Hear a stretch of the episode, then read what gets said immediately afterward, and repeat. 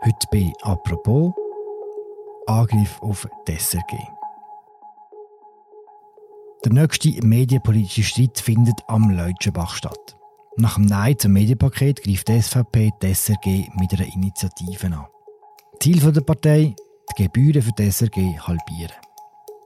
Es ist nicht der erste Angriff von rechts gegen einen öffentlich-rechtlichen Rundfunk. Und die Angriffe sind auch nicht auf die Schweiz beschränkt. In Großbritannien oder in Deutschland läuft die Diskussion ganz ähnlich. Woher kommt der Groll? Über das reden wir heute bei «Apropos» im täglichen Podcast vom Tagesanzeiger und der Redaktion der Media. Und zwar mit der Jacqueline Büchi. Sie ist Innenredaktorin und Mitglied von der Tagesleitung. Hallo Jacqueline. Hi Philipp. Jacqueline, du hast den Abstimmungskampf zum Medienpaket begleitet, der vor etwa zwei Wochen zu Ende gegangen ist. Schon damals war auch die SRG ein Thema, obwohl es beim Medienpaket ja nur um private Anbieter gegangen ist. Warum haben wir trotzdem auch über Schweizer Radio und Fernsehen geschwätzt? Die SRG ist natürlich so etwas wie der Dreh- und Angelpunkt in der Schweizer Medienpolitik. Wir alle zahlen den Radio- und Fernsehabgabe, alle Haushalte in der Schweiz. Und die SRG hat den Auftrag, mit dem Geld ein Programm zu machen, das das öffentliche Leben in der Schweiz abbildet und einordnet. Und für die einen im politischen Spektrum ist der Leistungsauftrag schon viel zu umfassend. Sie haben im Abstimmungskampf zum Ausdruck gebracht, dass dann eben sicher nicht auch noch private Medien sollen gefördert werden Außerdem machen sie die Übermacht von der SAG, wie sie sagen, dafür verantwortlich, dass es vielen kommerziellen Medien, vor allem Online-Medien in der Schweiz, halt eben nicht so gut geht, dass die zu wenige Werbeeinnahmen haben. Und die andere Seite hat sich auf den Standpunkt gestellt, dass neben der SRG auch druckte Zeitungen und Online-Plattformen sollen gefördert werden, wenn das nötig ist, um die Medienvielfalt im Land aufrechtzuerhalten. Bekanntlich hat diese Seite dann verloren an der Urne. Mhm, wo das Nein festgestanden ist, haben die, die gewonnen haben, sofort ein Komitee gegründet gegen die SRG. Was will das Komitee? Was will die Initiative von dem Komitee? Also das Komitee hat sich genau genommen schon, schon länger formiert. Man hat auch gewusst, dass etwas im Tun ist hinter den Kulissen. Es gibt seit Jahren die Forderung, dass die Radio- und Fernsehabgabe reduziert oder halbiert werden soll. Mit der Halbierungsinitiative drohen Exponenten von der SVP eigentlich seit der Abstimmung über No Bilag im Jahr 2018. Jetzt, nach dem Nein zum Mediengesetz, sehen Sie den richtigen Zeitpunkt offenbar gekommen, um die Initiative zu lancieren. Ich habe am Abstimmungssonntag ein kurzes Interview gemacht mit dem Gregor Rutz von der SVP und er hat das dann so gesagt oder interpretiert das Nein zum Mediengesetz, das sei ein Votum für einen medienpolitischen Richtungswechsel. Das Volk will weg von staatlichen Subventionen hin zu mehr Selbstverantwortung und Wettbewerb. Mm, du hast No Bilag erwähnt. Was wäre denn der Unterschied zwischen No Bilag und der Halbierungsinitiative? Die No Bilag-Initiative die hat die Radio- und TV-Abgabe komplett tilgen die neue Initiative wird sie vielleicht halbieren, vielleicht auch nur von 335 auf 200 Franken senken. So ganz genau weiß man das noch nicht, weil der Initiativtext ja noch nicht offiziell vorliegt. Man hat auch schon die Idee gehört, dass zum Beispiel die Unternehmen ganz von dieser Abgabe ausgenommen werden. Was man sicher weiß, ist, dass es vor allem SVP-Vertreter sind, die Mühe mit der SRG haben. Zum Beispiel der Präsident Marco Chiesa, er boykottiert momentan RSI. Was ist da los?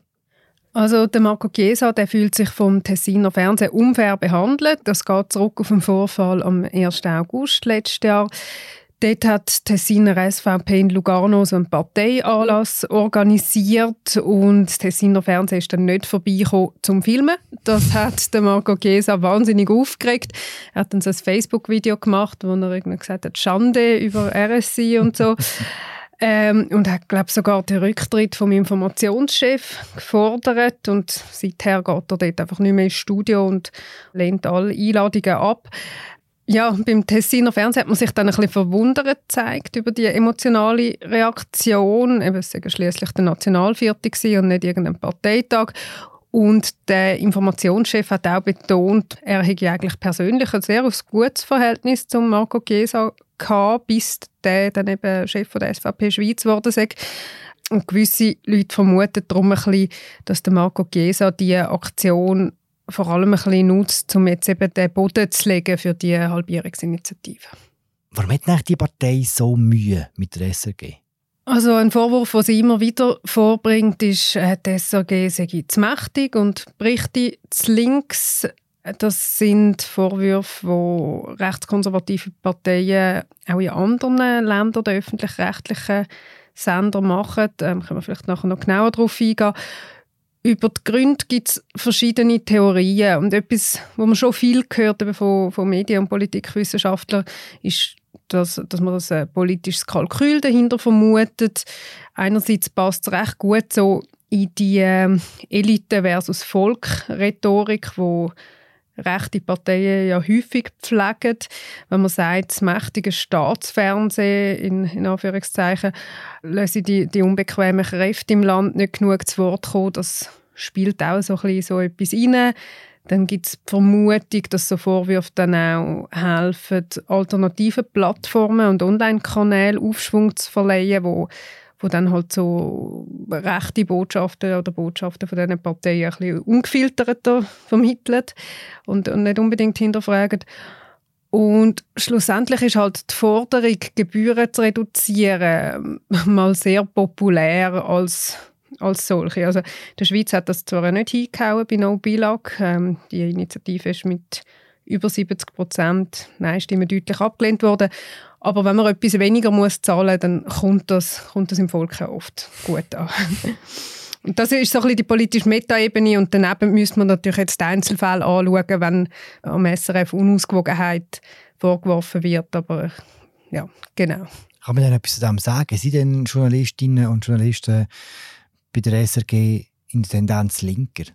Also das ist eine Frage, die schon lange darüber gestritten wird. Und es hat vor ein paar Jahren mal eine Studie dazu gegeben. Das ist die, die immer wieder zitiert wird, oder? Genau, das ist, ähm, wenn man von der gleichen redet, eine von der ZHW gewesen, wenn ich es richtig im Kopf habe wo Journalisten auf einer Links-Rechts-Skala von 0 bis 10, glaube ich, sich haben müssen verorten Und das Ergebnis war dann ein Medianwert von 4, irgendetwas. Das heisst, ein bisschen links von der Mitte wären die gewesen, übrigens ähnlich wie im Schnitt bei den, bei den privaten Medien. Es hat dort grosse Schlagziele gegeben. Irgendwie ein Großteil der SRG-Journalisten sagen links. der Autor der Studie hat sich dann, dann mit Hand und Füßen dagegen gewehrt, gegen die Interpretation und hat gesagt, das sei jetzt also ganz falsche Lesart von dieser Studie. Mhm. Ähm, aber das bleibt natürlich haften. Mhm. Und wird ähm, gerne bemüht von der SVP, muss man sagen, oder? Ist es so, ja. Das eine ist ja die politische Einstellung der Journalistinnen und Journalisten. Das andere ist, wie sie berichten. Kann man nicht auch sagen, im Umkehrschluss, dass je grösser der Druck von der SVP wird, das haben wir auch zum Beispiel bei der Abstimmungskampagne rund um Nobila gesehen, desto vorsichtiger wird man mit der SRG, um nicht zu sagen fast schon freundlich mit der rechten Kräfte, dass man sich ja auch keinen Vorwurf muss gefallen nachher. Das ist äh, ein Vorwurf oder, oder eine Interpretation, die von links oft kommt. Das darf man auch nicht vergessen. Es ist ja nicht so, dass nur, nur die Rechten werden die SRG kritisieren, sondern gerade von linker Seite heißt es oft, ja, eben, man gibt der SVP und anderen rechten Kräften viel zu grosse Plattform gerade in der, in der Arena zum Beispiel wird, ja, wird eigentlich peinlich genau darauf geschaut, dass alle Parteien gleichmäßig zu Wort kommen und trotzdem gibt es dann die Diskussionen. Aber um auf deine Frage zurückzukommen, auch das muss man im Einzelfall wahrscheinlich anschauen. Zuletzt hat es aber schon relativ laut auch solche Kritik gegeben, zum Beispiel an Sendungen wie im Club, weil dort in der Corona-Krise zum Teil Exponenten eingeladen worden sind, die relativ weit weg vom, vom wissenschaftlichen und politischen Konsens im rechten Spektrum auch argumentiert haben. Und das hat man dann teilweise als, als Einknicken vor der SVP wahrgenommen. Mhm. Kann man etwas darüber sagen, wie die SRG und, und speziell das Fernsehen auch die Schweiz darstellt? Also wenn man an Sendungen wie SRF bei den Leuten, Landfrauküche denkt, ist das ja etwas, was schon auch ein sehr traditionelles, um nicht zu sagen, konservatives Bild von der Schweiz vermittelt, oder? Ja, die SAG hat heute sicher kein Profil, das vor allem urbane, junge Linke anspricht. Auch wenn sie fest versucht, ein bisschen Gegensteuer zu geben und, und die Leute wieder mehr zu erreichen. Ich persönlich kann jetzt äh, nicht irgendeine Studie oder etwas dazu, aber rein von der Demografie her kann man wahrscheinlich schon sagen, dass äh, ist Behauptung nicht so gewagt, dass die durchschnittliche Zuschauerin von der Landfrauenküche wahrscheinlich eher nehmen daheim ist, wo, wo die SVP stark ist. Ich glaube, das, das könnte man so sagen. um einen Schritt wegzumachen von diesen Programmdetails und diesen politischen Forderungen, ist denn die SRG heute so aufgestellt, wie sie aufgestellt muss sein? Gibt es Reformbedarf? Über das müssen wir als Gesellschaft sicher reden und wird auch Politik sich Gedanken machen in nächster Zeit. Das Mediennutzungsverhalten hat sich natürlich in der Schweiz und auch fast überall sonst auf der Welt ziemlich rasant verändert in den letzten paar Jahren. Früher hat man ja, oder zum Zustand beschreiben, wie es früher war, bemüht man gerne das Bild vom, vom Lagerfeuer am Abend haben sich alle um die Tagesschau versammelt und haben die Nachrichten zusammengeschaut und so. Und das ist ja heute definitiv nicht mehr so. Viele, vor allem junge Leute, konsumieren kaum mehr lineares Fernsehen und Radio, sondern informieren sich auf, auf anderen Kanälen. Das sind immer mehr Leute, eben vielleicht nicht mehr, sogar nicht mehr nur die ganz Jungen. Und da kann man schon sagen, dass das der SRG ein Stück weit ein Legitimationsproblem kann bescheren. Also wenn sie mit ihren Sendungen und ihren Angeboten immer größere Teile der Bevölkerung irgendwann nicht mehr erreicht, dann muss man sich natürlich irgendwann fragen, ob die Radio- und TV-Abgabe für alle Haushalte in der heutigen Form zu ist oder ob das Programm richtig ist von der SRG, die Kanäle. Und dort gibt es dann halt wieder ein Dilemma, weil die SRG weiss das natürlich, die Leitung, die äh, trimmt das Unternehmen im Moment recht fest auf Digitalisierung, versucht mehr Format fürs Internet, für junge Leute zu produzieren. Aber dort kommt sie natürlich dann unter Umständen der privaten Medien wieder ins Keg, wo ja im Internet auch viele verschiedene Angebote haben. Und ähm, das ist sicher ein Dilemma, wo nicht ganz einfach aufzulösen sein wird. Die Diskussion wird nicht nur in der Schweiz geführt. Und zwar nicht nur was die Reform angeht, sondern ganz grundsätzlich Kritik an öffentlich-rechtlichen Rundfunkanstalten. Das Thema, die Debatte gibt es in Deutschland, die gibt es in Österreich, in Großbritannien hat Boris Johnson kürzlich einen Angriff auf die BBC genutzt, um von seinen eigenen privaten Festen abzulenken. Gibt es irgendeinen gemeinsamen Nenner bei diesen Diskussionen? Wo ist das Problem? Ja, so mögliche Erklärungsansätze haben wir ja vorher schon schnell besprochen, ähm, eben wieso dass vielleicht die rechte Parteien zum Teil ähm, Profit aus dem schlagen. Eine Rolle spielt eben jetzt vielleicht beim, beim Beispiel Großbritannien sicher auch die zunehmende Polarisierung, wo, wo dort vor allem seit dem Brexit natürlich zu beobachten ist über so ein Thema zu berichten, ohne dass die eine oder die andere Seite unzufrieden ist, ist bei allem Willen zur Ausgewogenheit vielleicht manchmal fast ein bisschen unmöglich, wenn die Weltbilder dann mal genug weit mhm. auseinander liegen. Oder?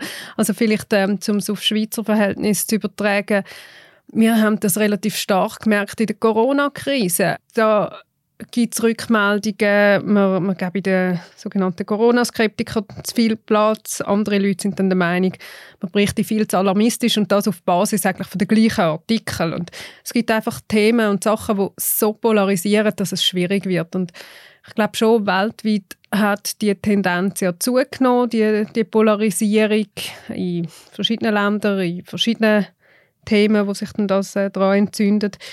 Und ich glaube, die Polarisierung ist schon auch etwas, wo die Diskussion ums öffentlich-rechtliche Fernsehen dann wahrscheinlich in vielen Ländern zusätzlich befeuert und dass dann die Seite, die unzufrieden ist oder wo das auch möchte, vielleicht bis zu einem gewissen Grad instrumentalisieren, sehr gut kann festmachen an Beiträgen, eben, sagen wir jetzt zum Thema Brexit.